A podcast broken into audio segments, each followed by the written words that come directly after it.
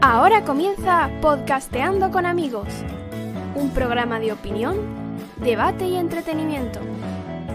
Buena compañía y buena conversación. Con ustedes, José Luis Arranz. Buenas tardes, bienvenido. Gracias por estar aquí. Episodio número 74 de Podcasteando con Amigos. Hoy es 2 de junio de 2023 y hablaremos de networking. Seguiremos con el problema de la hostelería para encontrar trabajadores y terminaremos con Virreal, la red social que triunfa entre los más jóvenes.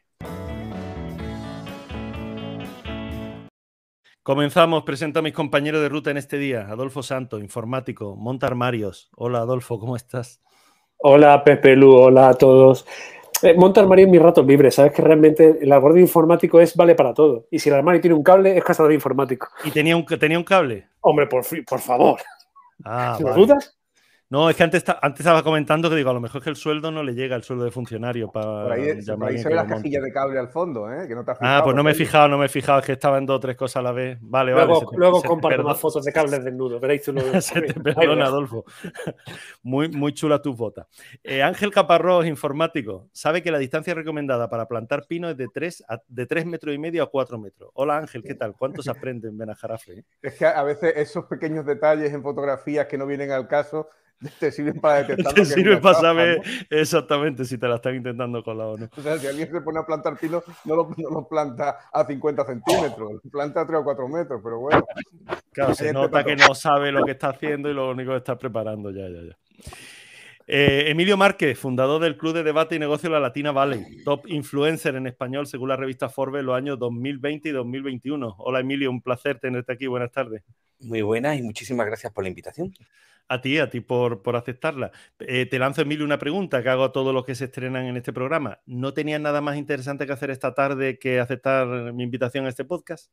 Eh, sí, sí, pero no más interesante, pero sí era algo muy, muy entretenido propio, que era reunirme con un grupo de hobbits de la Tierra Media para visitar la Feria del Libro pero como tenía muy buena pinta esta conversación, me dije, mira, retraso a los hobbits, que ya van adelantando ellos con sus quesos y sus cucharillas de plata, y cuando terminemos nosotros, pues ya me acerco por la feria del libro. Fantástico. Pues, pues Emilio, yo me hubiera ido con los hobbits y lo dejo, ¿eh? eh y Beatriz Rolaza, doctora en telecomunicaciones, emprendedora en ser, inventora y comunicadora. Hola, Bea, ¿qué tal? Bienvenida. Hola, muchas gracias. Un placer, como siempre. El placer nuestro. Pues venga, vamos, vamos al lío. Networking, interacciones y sinergias. El networking, también conocido como redes de contacto o de relaciones profesionales, es una práctica de moda en el ámbito laboral y empresarial.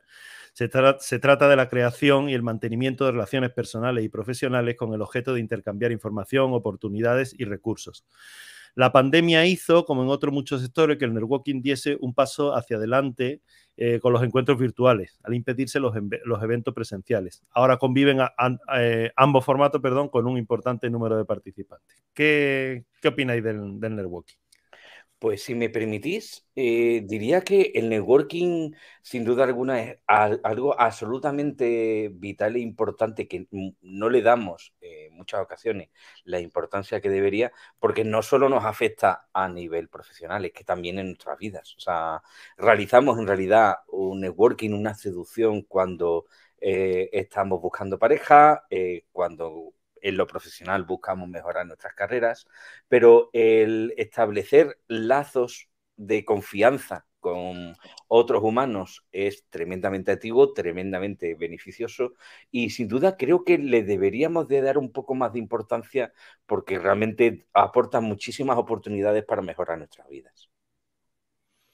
Yo el networking, tú me, corrígeme, digo tú Emilio, porque mm, tienes de hecho una, una empresa eh, de esto. Mm, a mí me viene a recordar el, el, antiguo conocerse de alguna manera, de, quiero decir, quedar en un, en un lugar varias personas, el, en, sin, sin, más matices de, de, posibilidades de que no sean presenciales, que sean virtuales, es el, el conocerse de toda la vida, ¿no?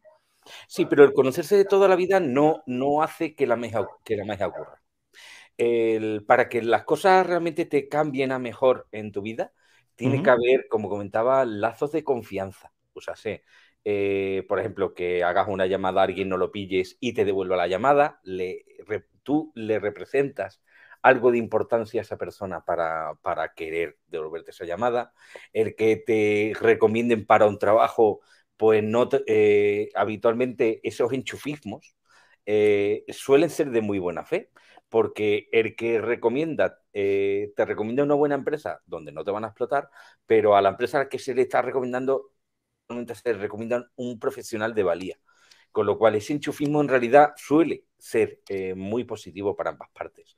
Pero no te van a recomendar para ese trabajo, no te van a presentar a un buen inversor que invierta en tu startup, eh, no van a ocurrir esa magia si realmente tú no aportas valor, si tú no eres un profesional de gran valía, si no, tú no tienes una muy buena reputación y si eh, no hay realmente un lazo de confianza real, que no se consigue saludando y tomando una copa de vino solo. Eso es un pasito de, un, peldaño de la escalera que hay que estimular, que hay que continuar y que no es algo tan sencillo como simplemente voy a un evento y me tomo una copa de vino no, no. Eh, tiene mucho más trabajo y un recorrido mucho mayor. Recojo el guante por aquello de la copa de vino, no sé yo por qué lo mencionas dos veces, pero bueno. Recojo el guante y. ¿Qué te gusta una copa de vino, Adolfo? ¿Por qué, ¿por qué lo llamas enchufismo, Emilio? O sea, yo siempre entiendo el enchufismo como eh, el prevalecer ciertas personas frente a otras de mayor valía por el, el mínimo amiguismo, ¿no? Mientras que en el caso de networking o en el boca a boca de toda la vida, o sea, tú siempre has recomendado pues al albañil que te ha hecho las cosas bien, a aquel fontanero que te hizo tal cosa, al albañil de Ángel que está muy cotizado por allí por Benajarafe. Pero yo no lo recomiendo porque luego no lo pillo. Pero quiero decirte sí, ni, das el teléfono a los demás, claro. Si es que, quiero decir que sería recomendable, ¿no? En cambio, me sorprende que, que le llames enchufismo cuando es realmente cuando tú, cuando tú recomiendas a alguien para alguna empresa, para algún trabajo, como bien dices, es porque la empresa no lo va a explotar, por una parte, y porque tú crees que esa persona representa un valor seguro para la empresa, que al menos eso entiendes tú desde el punto de vista empresarial. Pues no, no enchufismo, la verdad. Lo llamo enchufismo porque igual que la RAE eh, intenta, la Real Academia Española intenta incluir en, su diccionario eh, los términos y usos reales que da la población a, a las palabras, pues la persona que se queda fuera de un proceso de selección o la cual ni siquiera le llega, porque ha sido interceptada antes, tan sencillo como que lo llama enchufismo. Entonces, si, si al que se ve afectado negativamente porque le quitan un posible puesto de trabajo al que, al que plantea postularse, lo llama enchufismo, yo lo llamo enchufismo, aunque en realidad eh, es algo en positivo porque eh, eh, quien hace esa recomendación suele tener bastante buena fe en un porcentaje en realidad mayoritario de las ocasiones. Bueno, yo si me permitís quería eh, aportar mi opinión sobre el, networking en el sector eh, del emprendimiento.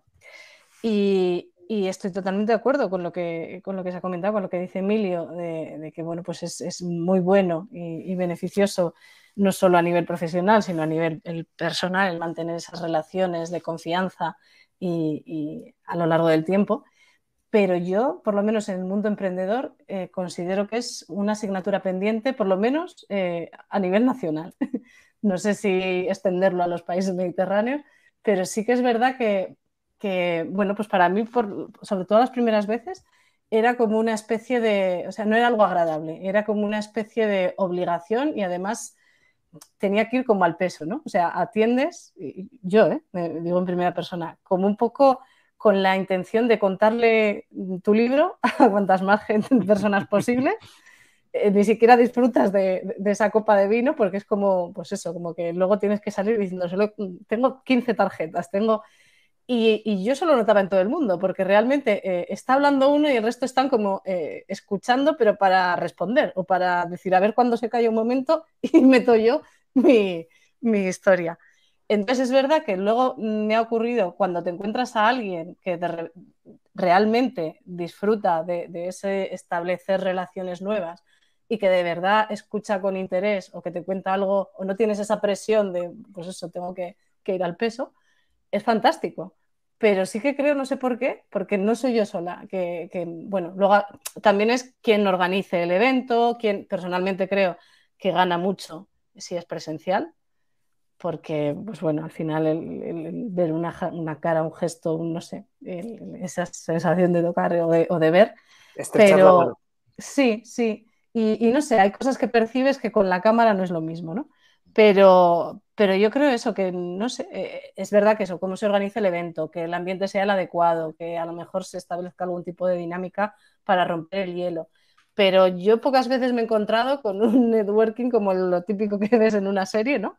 Que de, repente todo el mundo está encantado, muy relajado y contando sus... Y no sé, es algo que perdemos además por el camino, porque yo el otro día me daba cuenta, pensando en esto, en el parque yo a mi niño de cuatro años le veo que le da igual no conocer a los niños que haya. Él va y dice, mira, amigos, y, a los cinco minutos de verdad son amigos. Entonces, no sé, es algo que por el camino perdemos esa espontaneidad o esas ganas de conocer a, la gente. Pero bueno, sin duda es beneficioso. Comparto anécdota. A mí hace muy poquito me han funado, eh, precisamente porque funado es eh, término neologismo que se utiliza para decir que me han, calentado, me han calentado a, a, base de darme bien en redes porque eh, ese mismo fenómeno que, estás encontrando tú en, muchos eventos de networking, yo lo localicé como un problema hace un tiempo y de hecho también me lo hicieron ver mis propios asistentes en mi hmm. club de debate y de negocios. Es decir, Emilio, el, porcentaje de gente que va a vender su libro es eh, abrumador y no, y no hay un ambiente relajado. Entonces, yo me planteé solucionar eso, entonces desde hace ya un todo este año, eh, me planteé nunca superar el 10% de perfiles comerciales en ningún evento que yo organice. De cara a hacer... Eh, no, no debe llegar nunca, nunca, nunca al 10% de, perfiles de venta. Claro, pero que tú, que también estás acostumbrado, en un networking emprendedor, eh, todos al final, aunque sean CEO, CTO, al final todos quieren vender su historia, sobre todo ya sea inversores. Mm, Entonces es... No, porque todo depende de cómo elijas al público. Claro, sí. Entonces, eh, yo, por ejemplo, este próximo martes eh, organizo un karting de networking entre directores tecnológicos y, lo que he hecho es que eh, el 90 y pocos por ciento de los asistentes son directores de tecnología de empresas B2C, de, empresas cuyo cliente final es el consumidor. Es el usuario, sí. Entonces, eh, hay eh, literalmente, eh, por ejemplo, alguien que no viene, pero ejemplo, el director de leche, lo que sea, ese no va, no va a vender absolutamente nada. Sí, sí. Porque no puede vender nada, literalmente. No le va a empezar a vender, mira, cómprame un litro de leche, estaría raro. Entonces, todo depende del público, de cómo lo, de cómo el cómo va a ser la dinámica, el cómo lo vas a enfocar. Y este mismo evento hice hace dos semanas la copia en Barcelona, ahora es en Madrid. y, literalmente no hay posibilidad de que nadie salga del guion porque eh, sus puntos de interés eh, no pasan por vender absolutamente nada, sino simplemente pues solucionar eh, los problemas del día a día en base a la experiencia que le puedan aportar otros directores tecnológicos, y es muy parecido en prácticamente todas las actividades. O medimos eh, quién va a asistir, medimos cuáles son sus puntos de interés y sus puntos de dolor y en base a eso eh, sabemos perfectamente que la dinámica va a pasar por establecer colaboraciones y sinergia y hablar en su propio idioma pero sin ningún tipo de interés de venta, con lo cual todo se vuelve extraordinariamente más relajado y todo eh, fluye de una forma absolutamente increíble me vais a perdonar, Emilio y Beatriz, eh, escuchando, no sé si estoy, eh, si estoy asistiendo a una sesión em, de networking o a unas citas, o en plan citas rápidas que tienes que decidir si, la que tienes enfrente es tu compañero ideal. O sea, permitidme desde el desconocimiento total, ¿eh? o sea, me suena la broma.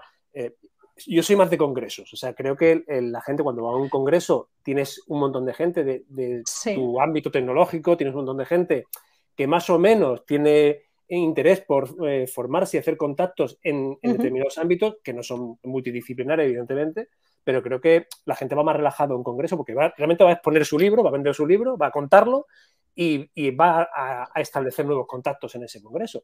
Y tal y como lo contéis vosotros, desde el desconocimiento total, ¿eh? jamás he asistido a ninguna sesión de networking y tal y como lo estáis contando, me da miedo asistir. No, pero eh, es lo mismo, ¿eh? sí. Sí, porque yo de hecho, me dices que lo mismo, pero me está generando un estrés en un momento. Pero igual es algo mío, ¿eh? pero a mí me ha pasado, lo, quiero decir, yo, yo he estado bastante tiempo en la universidad como investigadora, de hecho ahora vuelvo, o sea, estoy en otra spin también tecnológica y con bastante frecuencia acudo a la universidad. Y al final es un poco lo mismo, yo creo, no lo sé, a lo mejor estoy equivocada, pero yo lo que he notado en esos congresos también es una diferencia enorme en cómo lo planteamos cuando somos españoles o incluso mediterráneos y otras nacionalidades. O sea, nosotros, a mí me ha pasado, eh, íbamos a un congreso y íbamos muy de ir en grupo. Y esto, es, el, networking es lo típico del coffee break o la cena del congreso. Y entonces nosotros éramos muy de ponernos juntos e incluso llegar a, ser mal educados y hablar todo el rato en español, ¿sabes? Entonces, mm. quiero decir, es un poco esa sensación de que si vas acompañado, guay, que también lo del networking, a mí me ha pasado, ¿sabes? Si iba con mi socio, pues genial, estábamos ahí un rato relajados, tomándonos una copa y, hablando con el que fuera. Pero es un poco esa sensación de que, o bien, la gente va de uno en uno a contar su, libro, o si no, pues eso.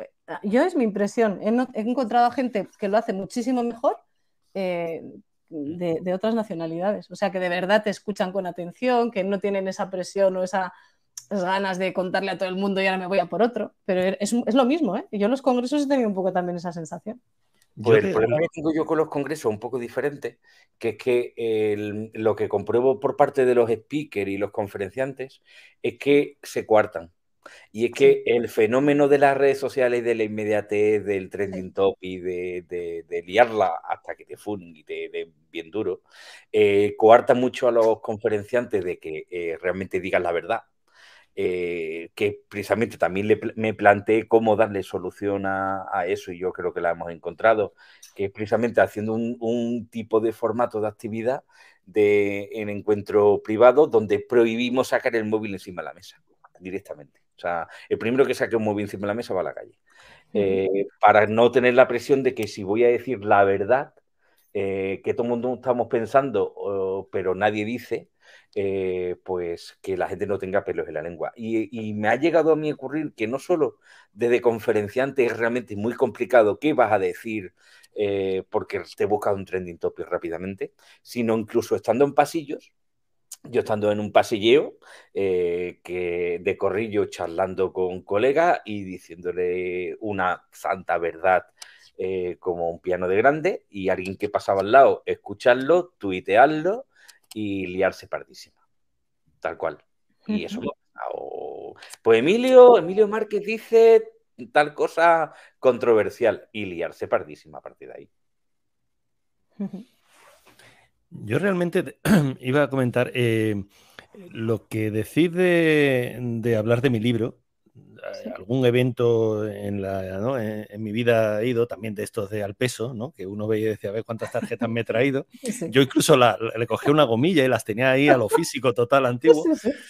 y ya luego llegó un momento en que un día vi el cajón de las gomillas, o sea, de las tarjetas con gomillas, y las, y, las mandé, la mayoría, el 99,5%, eh, las mandé al, a paseo porque es que ni me acordaba de quién era. es que no tenía, claro, sí, sí, es que no tenía ninguna relación, relación con él. Pero es que sigue habiendo reuniones. Eh, no nombro el nombre con el que se están haciendo eh, con, idea de networking. Eh, sí os digo que son de madrugada, creo, a las 6, a las 7 de la mañana, donde hay uno. ¿Él? Sí, media de la mañana. Exactamente, 6 media de la mañana. No he ido a ninguna, sí fui a, una previa, como que te intentaban captar para estas reuniones, pero al final. segunda de pago. Sí, exacto, sí, sí, sí, sí, totalmente, totalmente. Sí. Eh, y además el formato, eh, tengo un macho alfa que ya es el macho alfa porque lleva, ¿no? O, la, hembra alfa, ¿no? En, mi caso era un macho alfa, porque lleva dos meses más, aunque profesionalmente, bueno, estaba empezando y, bueno, y una otra situación que dice, bueno, era curioso. Era una situación muy curiosa porque dicen, no, no, es imposible que alguien vaya a dirigir la orquesta que todavía no sepa ni que es una batuta. Eh, ¿no? Entonces ahí había un, descontrol bastante, bastante en, en, mi caso, yo comentarte que hace 10 años que no entrego una tarjeta de visita, ni las acepto. Claro. Y entonces tengo una frase, si te intereso, me buscas en redes sociales. Claro, y si claro. a mí, tranquilo que yo te busco en redes sociales. y por lo menos no matamos arbolitos. totalmente, totalmente. tienes que tener muy buena memoria, ¿eh? Para quedarte con el nombre de todo. No, eh, hago, eh, soy mucho más bestia. Me saco el móvil delante de la ah. persona y, le hago el marcaje. Vale.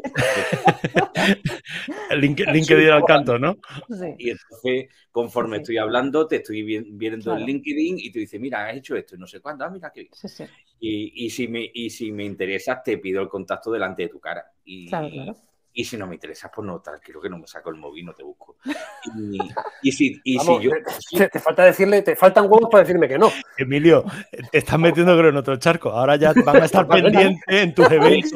Vas a diciendo, espera, que está hablando conmigo y no saca todavía el móvil. No le interesa lo más mínimo. Yo digo que si se esfuerzan más. Si a, la gente le gusta funarme en redes, pues así les das. me encanta buscar la boca. Eso da también un poco de vidilla, ¿no? En redes, ¿no? Sea para bueno o para malo. No, en redes soy una persona tremendamente pacífica. Lo que pasa que. Sí, sí, sí, lo sé, lo sé porque te sigo. En persona eh, eh, no, me ando, no me ando con rodeos ni con, ni con dobles mentiras. O sea, si me interesa, tranquilo que te saco el y te pregunto y te, y te pido contacto. Y lo que hago es un ancla en el que le digo, saludos delante tuya en el congreso tal que estoy aquí. Eh, y entonces, eh, cuando dentro de 10 años yo vuelva al perfil y mire el mensaje privado, voy al principio y veo el mensaje aquí pidiéndote contacto delante tuya, de tu cara, en el Congreso tal. Ah, y, tienes la nota de, cómo. el propio mensaje de hola, eh, ya, personalizado, ya me sirve a mí de antes.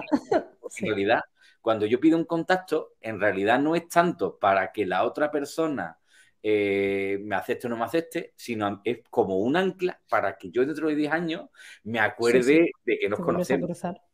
Porque, a ver, personas random que están en tu LinkedIn, que no conoces de nada, y que la bandeja está vacía. Emilio, que me saltan los subtítulos. ¿Cómo que personas random que están en tu LinkedIn, por favor? A ver, si queréis me busco más funeos, pero... tírale, tírale.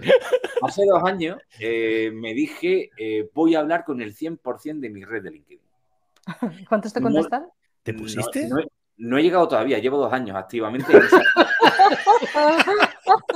y entonces... Eh, por la vez.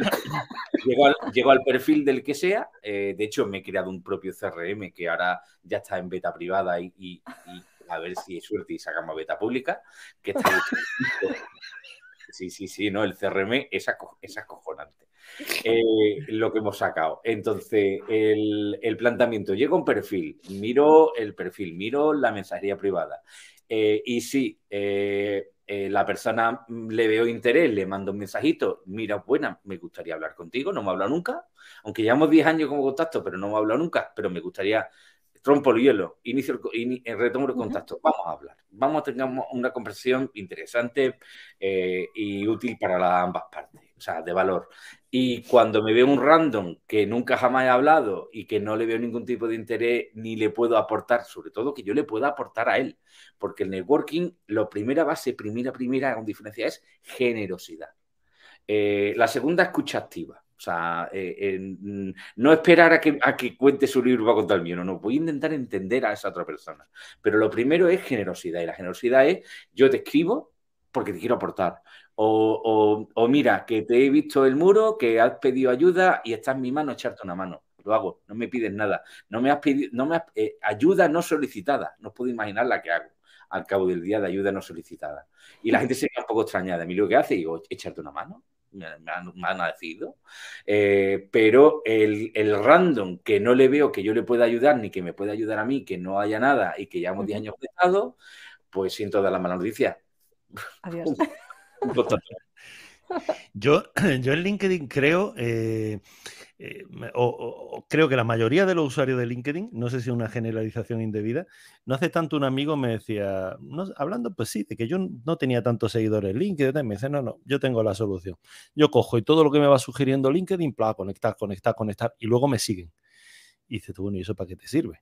O sea, sí, tienes un número muy alto, pero y yo creo que hay mucho usuario que es le doy, le doy, le doy y, bueno, y como eh, hay un porcentaje alto que va a, ¿no? A, responder por cortesía, por educación o por buenismo, eh, con el te sigo yo a ti también, eh, y no, no se consigue, o sea, que, yo tendré también, y, no y sin practicar esto, al final tendré mucha gente, bueno, que, a lo mejor me, sigue, que le he visto el perfil y he dicho, bueno, va, venga, y, por, por amabilidad, por lo que sea, por, le he seguido también.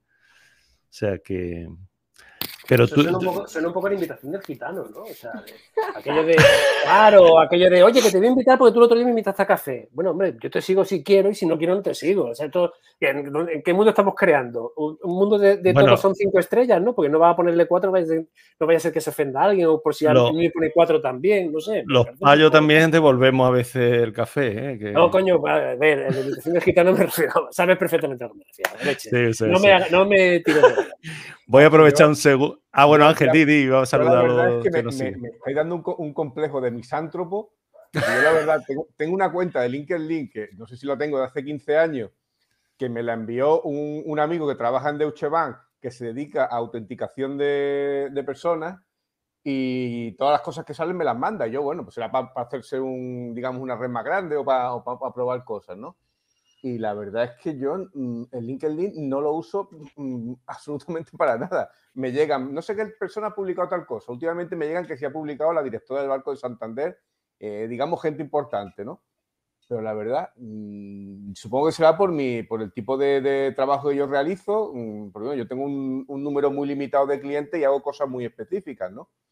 Y entonces, claro, me estáis hablando y, y parece ser que un poco como digamos, eh, hacer eh, relaciones sociales, pero, pero yo qué sé, pues, una cosa que es muy, muy extraña para mí, ¿no? Entonces, claro, me estoy quedando con los ojos como platos, ¿no? Yo te nombro cuando publico algo del podcast, eh, te nombro a ti, Adolfo.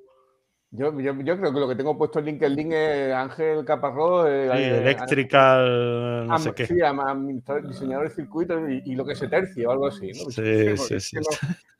cuando los nuestros no se me ocurre, ni he sentido la necesidad de, de, usarlo, ¿no? Mi, digamos, mi, digamos, entradas de proyectos y de, y de trabajo es por otras vías. De todas formas, como yo hago una cosa, digamos, que no son, que son un poquito especiales, ¿no? Mm, tampoco sé que vaya a encontrar nada por ahí. Cuando necesito un proveedor lo busco y cuando alguien necesita mi servicio de alguna manera me encuentra, ¿no? Quizá por bueno, lo que hablábamos antes del, del boca, del boca a boca. Y con sí, el boca a boca es la especialización en, tu caso. Respecto al tema del enchufismo, bueno, con lo que decía Adolfo, es verdad. Muchas veces dice, bueno, no, que, que no es enchufismo, sino simplemente es que eh, tú recomiendas a alguien porque tienes confianza en él y quieres ayudar a la persona a la cual le estás proponiendo y a la, y a la persona a la cual tienes confianza, ¿no? Entonces yo creo que es la, la fuente más fiable de, de contactos y de, y de relaciones laborales. Eh, bueno, voy a permitirme saludar a los que nos están siguiendo en YouTube. Está, nos saludan al menos Oscar Morales, Antonio Soler, eh, Julio Almazán, Ángel Soto. Comenta Julio Almazán, dice, ¿no da la sensación de que en redes somos más salvajes eh, que de manera presencial? Por supuesto. Sí, ¿verdad? Sí, sí, sí, totalmente de acuerdo. Yo creo que eso, eso de que no se nos ve, ¿no? No, no, y, luego comenta Ángel Soto, dice, mi faceta de vieja del visillo, LinkedIn me permite cotillear. Por lo demás, solo me han querido vender cosas. Afortunadamente, ni armas, ni yates, ni, ni Facebook. A mí, alquiler de, de, aviones, no sé eh, cómo han filtrado, ¿no? Cómo han hecho esto, pero alguna vez me han ofrecido aviones en alquiler que ya digo, no, no tengo Siempre andas por las nubes, pero no quiero decirlo. pues mira, acabas de encontrar un sentido a, a las propuestas de, no sé qué jet y no sé cuánto jet y, y de aviones de estos de, de alquiler. Bueno, vamos al siguiente tema que, que, se nos va la, se nos va la horita. Yo quiero que me inviten a un podcast, ¿eh? no tener que estar pendiente del reloj. eh, un pagalés ofrece un bonus de casi 600 euros solo por firmar. La desesperación de los responsables de pub de Golden Lion eh, para encontrar a personas para trabajar este verano les ha hecho recurrir a un bonus de que 500 libras al que firme un contrato con ellos. Los problemas de los negocios de hostelería de, para encontrar personal, eh, sobre todo en temporadas altas, eh, también se dan en España. Muchas horas diarias, turnos partidos, fines de semana, desanima a los trabajadores a decantarse por este sector. ¿Cómo veis la problemática? El que el Pagales ha sido solo ¿no? el, el, enlace con, con, el tema de que, oye, de que la hostelería no, no encuentran trabajadores ni, ni para atrás. Bueno, yo ya creo que ya, ya, he hablado de, de, este tema alguna vez, ¿no? Sobre, hablando de mi, de mi bisabuelo, que era repostero, lo, lo he comentado en un programa, que era repostero sí. del, del Hotel Miramar, y entonces cuando el hombre se jubiló, todas las recetas que tenía de postres las rompió, las quemó porque no quería que ninguno de sus hijos trabajase en eso, ¿no? porque era una, era una profesión muy esclava, ¿no? Y luego, si, si mi, algún abuelo, algún tío, sí han tenido su, su restaurante, más restaurantes de éxito, y han trabajado de eso, pero, pero bueno, es una, es una profesión que es muy esclava, ¿no? Yo he tenido oportunidad de trabajar en, en la hostelería cuando bueno, estaba estudiando y, y, yo mis matrículas me las pagaba yo. Entonces tenía tres opciones. Una opción era trabajar de camarero. Otra opción era dar clases particulares y otra opción era trabajar en la construcción, porque gracias, a Dios yo tengo, digamos que tengo dotes para eso, ¿no? Y bueno, pues dependiendo del dinero que me hacía falta, lo más cómodo era dar clases particulares o era trabajar en la construcción, muchas horas, pero un buen sueldo. En cambio, la, hostelería representaba muchas horas y poco dinero. Entonces, era, siempre ha sido lo que menos, lo que menos compensa. También estamos en un país que, que vive del turismo y es el trabajo más fácil de encontrar. Yo creo, eh, tengo, de hecho, el otro día hablaba con un vecino que nos encontramos en el ascensor y venía a las cinco y media de la tarde de, hacer ya el turno ¿no? del mediodía y a las ocho volvía. Ese es su trabajo habitual ¿no? en, hostelería, hacer los dos turnos.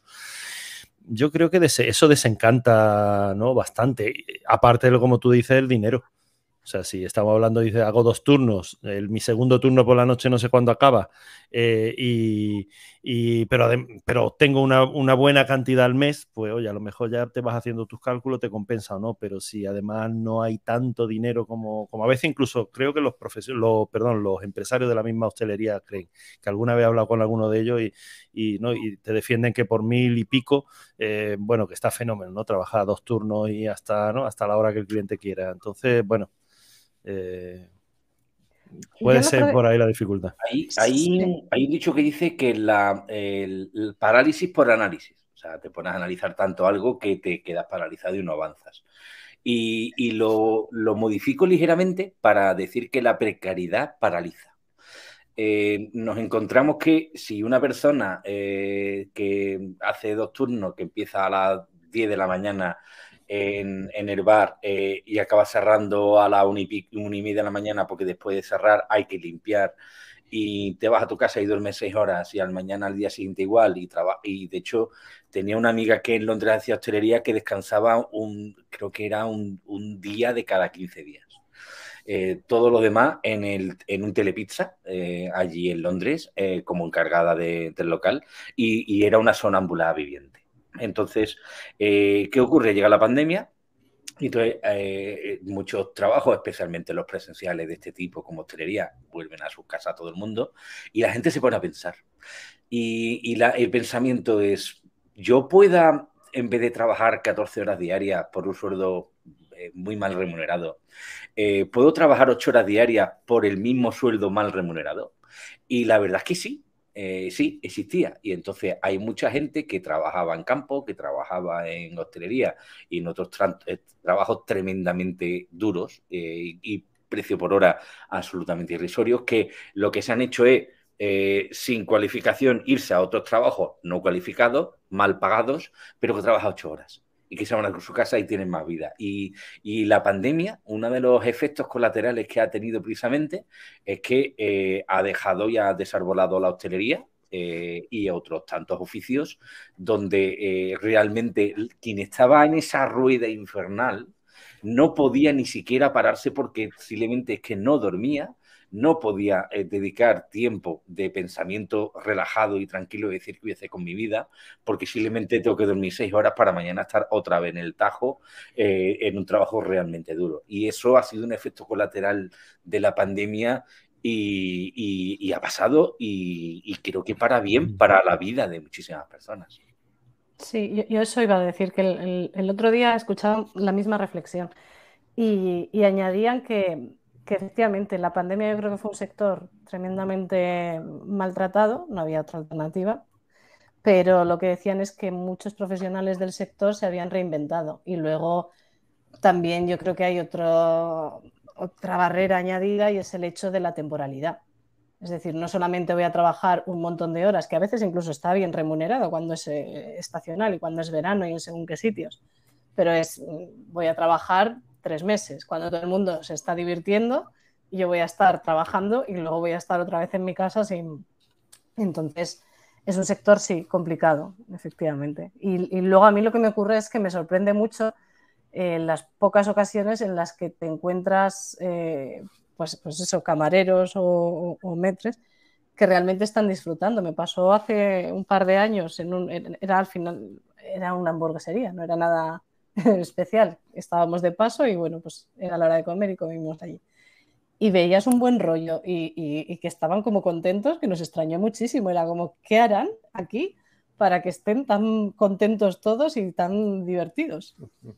Porque lo más habitual es eso, es que tú veas, pues eso, caras de agotamiento, malas caras, incluso gente que ni siquiera está preparada, porque a veces también da la sensación de que es un sector que no requiere cualificación y hay una gran diferencia, que también hay que pagarla, entre, una persona con, con experiencia y cualificada y una que no. Es que eso, eso te iba a comentar. Yo, yo sí he visto ese buen rollo y ese, esas ganas de atenderte y esas ganas de, que, notas que el camarero que, te está sirviendo en ese momento está a gusto. bien, e, Efectivamente, está haciendo su trabajo y está disfrutando de su trabajo. Pero claro, son eh, en, en, determinados sitios donde notas que ese camarero es un profesional, no es alguien, es alguien que se ha formado para bueno, probablemente está bien valorado, está reconocido, está bien tratado. quiero decirte que, es alguien que, se nota que, tiene una formación y una, no voy a decir vocación, pero sí una formación específica en ese sentido, ¿no? Sí. Hmm. Eh, a mí la, primera reflexión que me llega a todo esto es que eh, hay demasiada hostelería, o sea, hay demasiados bares. O sea, hmm. se abre, se abre un bar como si fueran tiendas de 20 duros, y con perdón. O sea, cualquier, cualquiera abre un bar hoy en día. Cualquiera, me refiero, cualquier emprendedor, casi escuchas que lo primero que va a abrir es un bar. Aquí en, en Menajarafe tenemos una, una escuela de, de, hostelería. Bueno, Menajarafe está en Valleniza, que es el pueblo de, de al lado, ¿no? Que es el, el, Castillo del Marqués, que es un, es un antiguo fuerte de defensa de, la costa, ¿no?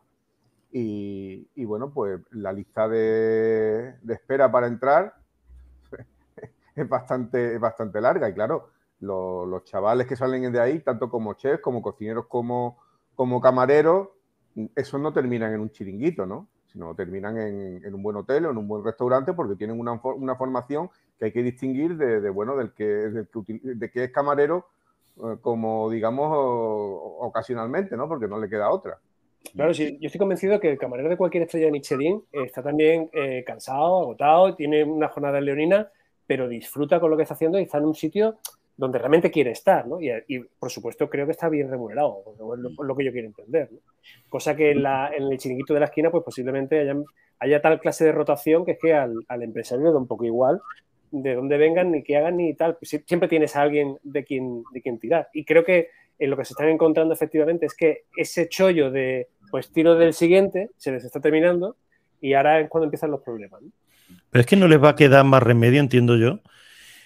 Por un lado, lógicamente, subir el, salario, pero por otro lado también las condiciones. tendrán que tener en algunas ocasiones eh, empleado para cada uno de los turnos sea, tú haces esta semana el turno del mediodía, tú haces el de la noche, por ejemplo, en un restaurante. Eh, y conciliar lo que decía Emilio, si trabajo 7, 8 horas en hostelería, aunque tiene su curro, tiene su tarea, tiene su tal, pero bueno, con un sueldo. Con tal, la hostelería es uno de los negocios que más, nivel de fracaso tiene. Eh, hay mucha gente que monta un bar. Eh, sí, es que parece que cualquiera puede montar un bar, ¿no? Parece que es sencillo, ¿no? Hace unos años mi, tío Eduardo cerró el restaurante que abrió mi abuela, fue hace un, un negocio que ha estado abierto durante 64 años. Que ya, que ya, y bueno, y, cerraron porque, porque ellos ya tenían 70 y, 75 años, mi, tío y mi tía, ¿no? Y mientras lo han tenido abierto, pues estaban trabajando tres personas, mi tío, mi tía y mi, y mi prima. Era un restaurante que no estaba abierto al público. Tú para comer allí tenías que llamar y te, te hacían comida tradicional, eh, pescado, carne y, bueno, yo consiguieron llevar un ritmo de trabajo que les permitía eh, tener, digamos, tener un, trabajo que no era extenuante y un buen nivel de ingreso. ¿A, base de qué? A base de calidad. Allá comió Julio Iglesias, Antonio Bandera, pero bueno, porque consiguieron hacerlo porque mm, tenían un alto grado de profesionalidad, ¿no? Pero claro, si tú pones un bar para, para servir eh, pepitos de ternera, lomo, lomo en manteca y café, pues tienes que vender muchísimo para que eso sea rentable, ¿no? Y más aún si mete, si mete gente de fuera con, los gastos sociales que ello conlleva. Si eh, me permitís continuar el hilo de Sobrambares, en el, año 2000, eh, en el año 2012 había 200.000 bares en España. En el año 2022 había 175.000 bares. Eh, ya tenemos por ahí 25.000 bares menos en solo 10 años. Y, es ya también los chinos que los abren. Eh, y es que nos encontramos que, por ejemplo, el, eh, que nos, lo comentaba Julio desde el chat, que habláramos del punto de vista del empresario de este tipo de, establecimientos. En, por ejemplo, el modelo de Ámsterdam se plantearon cambiarlo hacia un alto valor añadido. Eh, lo que es el turismo de la ciudad. Entonces, eh, cerrar los mercados de pulgas, eh, que solo traían turistas un poquitín de menor poder adquisitivo. eso fue provocando que, la, que los precios iban subiendo porque se iba ofreciendo cada vez más, más valor. Y lo que nos encontramos es que cuando ahora hay muchos perfiles en redes sociales, por ejemplo, uno que recomendaría mucho en Twitter es el de el de hay, hay, un camarero que va comentando todo este tipo de ofertas absolutamente sangrantes, donde simplemente por en un chat de WhatsApp eh, un aspirante a un puesto, cuando pregunta por el sueldo, simplemente le dice, pues no te presentes, si vas a preguntar por el sueldo, no te presentes a la entrevista. Eh, y, cosas terriblemente peores en, ese perfil a nivel de, de, denuncia de lo que ocurre al cabo del día. Y es que hay muchos empresarios que dicen que no les salen las cuentas. Pero es que si no te cierras las cuentas, eh, no lo hagas. No montes un negocio que está basado en el bajo valor añadido, en los bajos sueldos, en la temporalidad, eh, sino planteate cómo vas a poder sobrevivir en, un negocio competitivo, pagando mejor, fidelizando al, talento, que eh, para mí es más importante tener un jefe de cocina de alta calidad, incluso más que tratar bien al propio cliente. Porque tener un, tener un chef eh, que marca la diferencia, eh, a mí me ha llegado a pasar de que en un chef, en el sitio de confianza, eh, cuando se ha ido yo le he perseguido y me he ido donde fuera ese chef, porque él marca toda la diferencia en cuanto a, la calidad de servicio, calidad de producto, etcétera. Entonces, ante el planteamiento de que no me salen los números, pues si no te salen los números para pagar adecuadamente con ello, profesionalizar a, tu, a tus empleados y fidelizarlos, pues tan sencillo como no montes como primera opción un bar porque eh, vas a meter la pata y vas a quebrar, porque eh, si en España se han cerrado 25.000 eh, bares netos en una década, no son 25.000 los que han cerrado, habrán cerrado tres veces más porque se han abierto. 50.000 o 60.000 y el neto es menos 25.000, con lo cual es un mercado tremendamente complicado y ante la simple pregunta de si pago más, ¿qué es lo que hay que hacer? Es pagar más y no te salen los números, pues dedícate a otra cosa. Me, recuerdas a una cita que hay por ahí eh, de un economista que decía, si pagas con cacahuete solamente contratas monos. Es cierto. Eh, no es verdad, es que al profesional hay que pagarle, punto. No hay vuelta de hoja. y, ya sea profesional, un camarero, un médico o un ingeniero. O sea, no. Mm. Hay que pagar consecuente al trabajo que realizas, punto. Sí, pero hay sectores que se han acostumbrado a lo mejor a un bajo sueldo y parece que dicen, no, no, es que tenéis que entrar, no, lo que tú comentabas, Emilio, del caso este de, eh, ¿y cuánto cobro? Ah, no, si, estás, si empiezas por ahí ya mejor ni vayas a la entrevista y dices tú, bueno, me tendrás que contar todo, no me vas a contar eh, solo que tú muy bonito. es que me recuerda mucho al boom inmobiliario, ¿no? O sea, pues esto vale tanto dinero y si no te interesa, vete que hay más gente detrás que lo va a comprar. Pues esto es igual. Mm. O sea, han vivido del cuento mm, de que siempre había alguien dispuesto a trabajar por cada vez sueldos más míseros, cada vez más horas, que cuando se les ha acabado ese chollo, ahora mm, pues vamos a llorarle al siguiente. Mm. Perdóname, es que a mí el, tema de la hostelería me parece que efectivamente es un trabajo muy sacrificado, eh, donde echan más horas que el reloj y donde es, eh, existe muchísima gente muy mal pagada. Entonces. No, y no sé, y, y, yo creo que incluso no hay a veces por parte del empresario de hostelería eh, una voluntad de, conservar al, buen... A mí me ha pasado aquí en una cervecería no tan lejos de casa.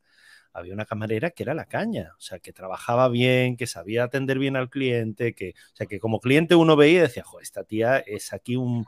Se le fue.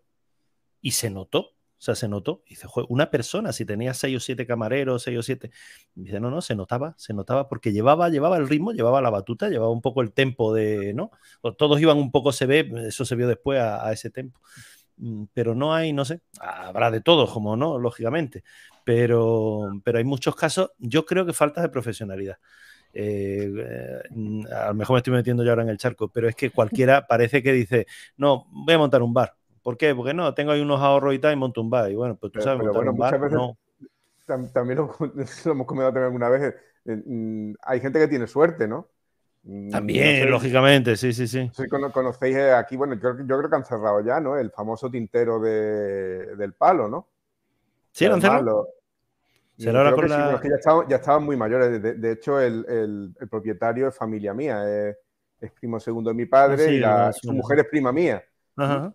Pues bueno, eh, eso era un, pequeño, un pequeño chiringuito de playa que estaba enfrente de casa de mi tía abuela. Y, bueno, como, como eran gente que, bueno, no tenía, no tenía estudios ninguno, ni cultura ninguna, para no, para no hacer las cuentas, pues cuando llegaba el ellos empezaban a freír, a, sacar, a sacar lo que hubieran comprado. Y entonces lo iban subastando. Dice, ¿quién quiere esto? ¿Quién quiere lo otro? ¿no?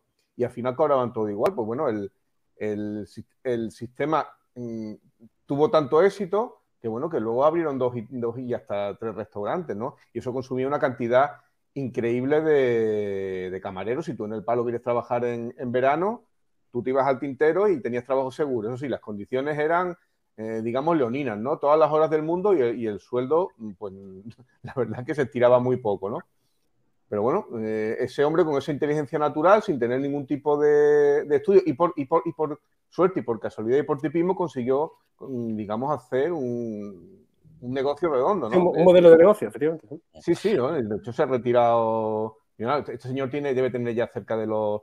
Si no llega a los 80, por ahí, porque más o menos de la edad de mi, de mi padre, ¿no? Y, bueno, y, surgió el negocio sin ningún tipo de, digamos, ni de planificación, y dice, bueno, vamos, vamos a trabajar, vamos a curar, tirar para adelante y tuvieron suerte, ¿no? Sí, eso, es parte, parte de suerte. Pero claro, me encontré un tintero en Valladolid, ¿eh? ¿eh? Me encontré un tintero en Valladolid. Bueno, hay, uno, hay un pequeño tintero enfrente del Congreso, lo abrieron en, Madrid. Se llamaba el pequeño tintero, que no era suyo, pero vamos, que, funcionaba igual, lo que pasa más, pequeñito. El, de Valladolid sí era familia y, apostaron por Valladolid. Ya vender pescado subastado en Valladolid, pues, pues era un poco, no sé, como casi un poco extraño, ¿no? Pero bueno, le iba bien. No sé si, si se tienen ahí o no, pero vamos, era curioso. Cuando se, cuando se habla y o se, escucha entrevistas de emprendedores de real éxito, tipo los que han conseguido convertirse en unicornio, estos de más de mil millones de euros de valoración en la empresa, eh, todos, todos absolutamente aseguran que la suerte intervino en algún punto de, la cadena. Pero eh, para que esa suerte intervenga, tú tienes que establecer una serie de protocolos, ser tremendamente profesional, buscar talento. O sea, eh, si no hay eh, realmente una profesionalidad muy bien entendida de base, mm. esa suerte no puede intervenir. Por ejemplo, mm. un par de casos de hostelería que conozco, uno en Sevilla llamado La Choza de la Manuela, eh, otro en Madrid llamado El Coto de las Águilas, los dos están en sitios de bastante populares, eh, con precios populares, pero con comida, si no gourmet, tremendamente parecida. O sea, de, tomar algo que en un restaurante pueda valer entre dos a tres veces el mismo precio, manteniendo la misma calidad de ese precio 3X, pero a un precio tremendamente popular. Y este par de casos, cuando te pones a estudiarlos un poco, pues ves que han profesionalizado, que, eh, que tienen una serie de protocolos que lo han vuelto casi industrial el proceso y que eh, para poder ofrecer eh, un plato que en un restaurante te costaría 25 y que te lo están cobrando a 7 y medio, en ambos casos, tanto la choza de la Manuela como en el coto de las águilas, eh, en ambos casos han establecido un método prácticamente industrial con una profesionalidad absolutamente exquisita y que cuando conoces a los dueños compruebas que hay un amor por eh, no solo negocio, sino por realmente investigar, entender, eh, implementar nuevos métodos, aprender, mejorar y un proceso de mejora continua donde realmente eh, te ves un ejército de gente de cola en la entrada cuando van a abrir en ambos dos casos, eh, en unas áreas absolutamente inmensas que puede, por ejemplo, la Choza La Manuela, yo calculo que ahí se puede estar sirviendo perfectamente a 400, 500 personas simultáneamente y hay cola en la puerta para eh, acceder en cualquier momento de la semana, no solo en fines de semana, y es porque eh, calidad, precio, lo han industrializado, lo han llevado a tal límite, a tal punto de profesionalización, industrialización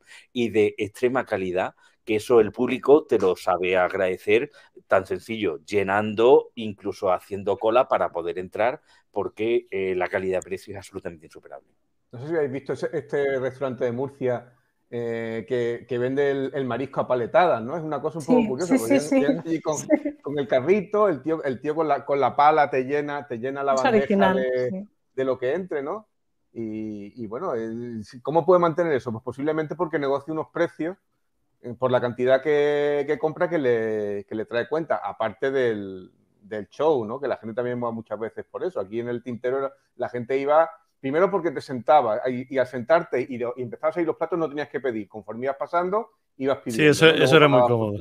Entonces, claro, eh, eh, acostumbrado a sentarte en un sitio, tener, eh, esperar que tomaran nota. No, no. Allí llevaba gente, uno te traía la bebida, iban saliendo platos de boquerones, de paella, lo que fuera, tú lo pedías, conforme pasaba ibas comiendo, ¿no? Y comías rápido.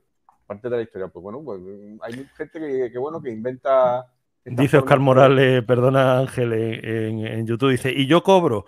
Es verdad que había uno entero que cobraba. Y yo cobro. No me queréis ver.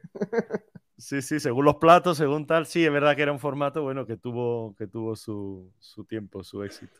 De hecho, es poco parecido el formato de los pinchos en, en Euskadi, ¿no? En, la parte de Navarra, País Vasco y tal. O sea, tú llegas a la barra, te sirven la bebida, empiezas a coger pinchos y cuando terminas te cuenta el número de pinchos. De, los palillitos, exactamente. Y que no haya ninguno en el suelo.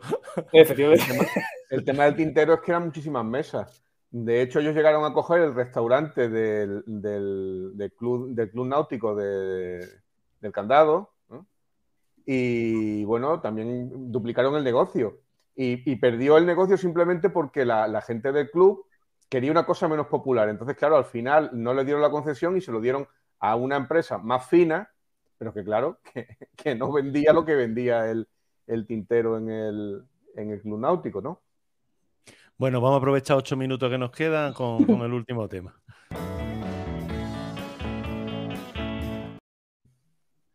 Dios mío, qué, mal lo pasó cortando los temas así a, tajo.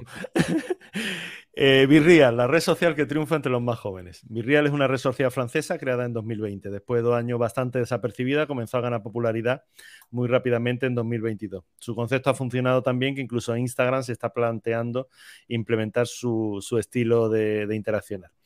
Eh, esta red social busca la autenticidad por encima de todo. Es algo espontáneo, sin pulir, sin editar.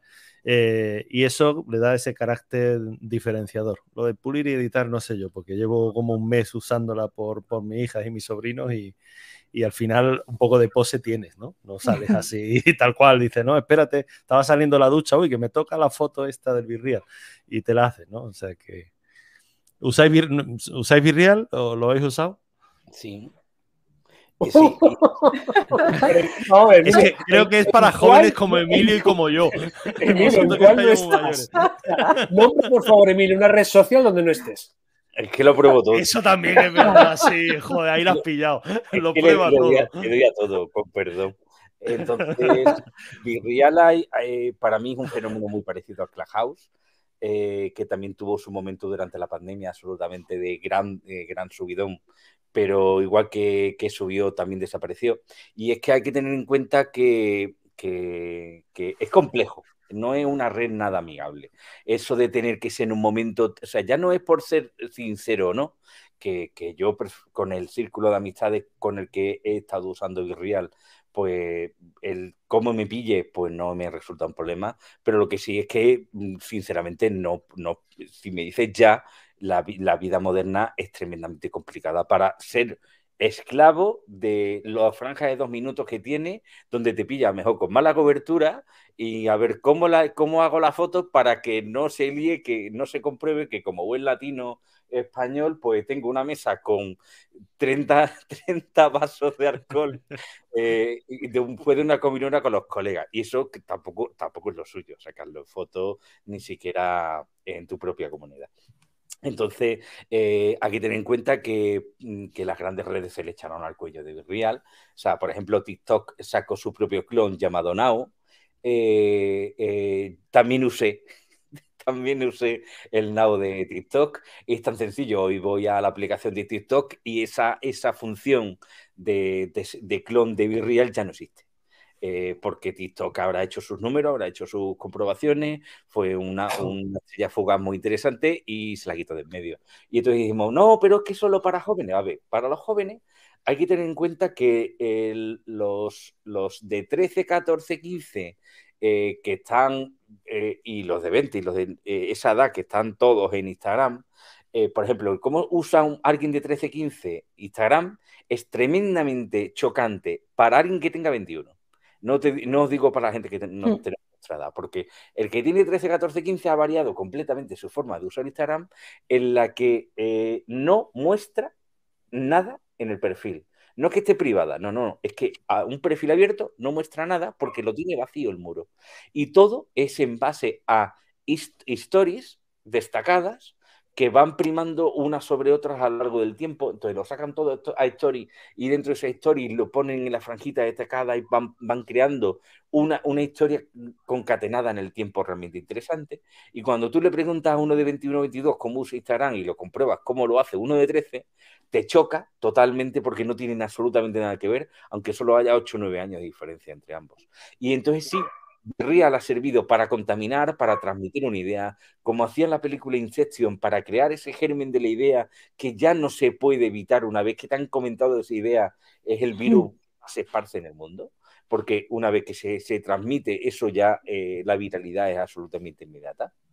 Pero lo que nos encontramos es que igual que Real ha servido, eh, para transmitir ese Inception, esa idea primigenia de, de, tener una mayor privacidad, un momento más cerrado, eh, un momento más real, más sincero, más honesto, pero hay que tener en cuenta que la aplicación de Virreal es tremendamente inusable, que es tremendamente complicada, que es tremendamente exigente en sus formas, eh, que por cierto, como toda la red tiene que mm, publicar todo al mismo tiempo, los servidores se le colapsan. Se le colapsan, sí, sí. Caen, caen. Entonces, Virreal como Inception, entiéndase como el concepto de la película de crear ese germen de idea, ha estado absolutamente maravilloso, pero tan sencillo, los jovencitos en Instagram han tomado esa idea y lo han adaptado a su propia herramienta que sí usan Instagram y la propia TikTok, que para mí eh, es para mí la diosa arismo completa y absoluta de las redes sociales y la creadora del mejor algoritmo que ha creado la humanidad en la última década, con el perdón de Google, que Google su algoritmo ya tiene más de 10 años, pero de la última década el mejor algoritmo que ha creado la humanidad ha sido el de TikTok y los propios de TikTok eh, han dicho que esto no va a ninguna parte y han eliminado la función del virreal. Yo con, con lo, he comentado en el previo, por cierto, Jorge Bermejo, buenas tardes, que es uno de los que, mi sobrino, uno de los que ha hecho que me, que me añada. Eh, lo he comentado en el previo, a mí Virreal, que llevo un mes, eh, sí es verdad que me permite ver a mis hijas o a mi sobrino en situaciones que normalmente no les veía en el instituto, en, la, calle, en, la, facultad en el caso de mis mayores. Eh, entonces, bueno, son situaciones, son, son que no, pero mm, realmente no soy un usuario que vaya más ni he buscado más amigos, ni además que todo, las amistades son todas muy viejunas, o sea que, somos de, ¿no? de las edades en las que hemos dicho Virreal, Emilio porque como bien ha dicho Adolfo, se apunta a todo, pero, pero eh, simplemente tengo, ah, em, eh, sigo ahí por eso, porque dice, bueno, veo y, hoy toca el Virreal, por cierto, hoy todavía no ha saltado. Eh, toca el Virreal, pues venga, foto tal y al momento, oye, que tal, ha puesto un, ay, venga, a ver, ah, mira, está en el, en el instituto, está en la clase de deporte o está en, en el laboratorio de química. me resulta simpático. Eh, pero ya está. ¿Cuánto durará? No lo sé, no lo sé. Porque voy a conocerme ya todo no, no nos centramos en, en cuando estamos haciendo algo en retransmitirlo, ¿no? Porque, bueno, hay cosas que requieren... Hay quien lo hace, ¿eh? Hay quien lo hace. Que requiere... Yo, por ejemplo, cuando, cuando voy a hacer alguna de mis fotos astronómicas, ¿no? Bueno, pues, al principio tomo una fotillo del setup que he hecho de, telescopio y de historia, del este general, y luego las dos o tres horas que esté eh, tirando, astrofotografiando, pues es que paso olímpicamente del, del teléfono porque estoy muy ocupado, ¿no? Pero es que parece que, que, vamos a tener que tener o vamos a ser una especie de reportero de nuestra propia vida, ¿no? Entonces, Hay otro, otro... tiempo para vivirla. Con lo que tú sabes de astronomía. Con lo que tú sabes de astronomía, esas tres horas te la grabas, luego te la editas y te haces en YouTube un canal que, vamos, que estarías petándolo. No, porque Pero entiendo que no lo disfrutas como, como lo disfrutas. Es muy, es muy aburrido. Y, personalmente, Cuando, cuando no voy a hacer fotografía, que lo que voy a hacer es observar, pues paso olímpicamente de todo, me pongo mi música favorita en, el teléfono y me, pongo a observar durante horas y, y después absolutamente de todo, ¿no? Ah. De eso no voy a mandar una fotografía nunca, ¿no? Mandaré una fotografía de cuando vaya a hacer una foto de, de la luna, de un planeta, lo que sea, pero cuando estoy disfrutando, a mí me importa un carajo, perdón, transmitirlo al mundo, ¿no? Lógico, lógico. Bueno, se nos ha acabado el tiempo. Eh, ¿Tú ibas a decir algo, Bea? No, nada, nada, que al ah, final es un, un resumen de lo que habéis dicho, que me da pereza, igual que a ti, empezar a usar redes nuevas. Eh, la descargué y después de una semana nunca me venía bien el momento en el que había que hacer la foto, con lo cual... y luego que, bueno, por un lado, pues eso, me parece, es verdad, eh, esa incepción de la idea me parece que, bueno, pues que da ese punto diferente, pero luego al final también lo que decías tú, José Luis, es, no deja de ser postureo porque luego los, amigos o contactos que tengo que luego las comparten en Instagram, nunca les pilla feos, horrorosos, ni en un sitio... Bueno, voy a contar una anécdota. En este mes yo alguna vez salió corriendo a por una camiseta porque ya en Málaga hace calor y dice, joder, eh, eh, no, aunque sea solo no porque es muy limitado, pero dice, espérate, no voy a salir una camiseta. O sea que no, no, real, real, poco. bueno, pues lo dicho, no, nos vamos, nos vamos, nos vamos. Eh, Adolfo, gracias, hasta la semana que viene. Gracias a ti, Cortarrollos, como siempre. Gracias, Ángel, lo mismo, muchas gracias. De, nada, que, quiero comentar, hablando de Benajarafe, que por fin nos hemos librado de, nuestro antiguo alcalde.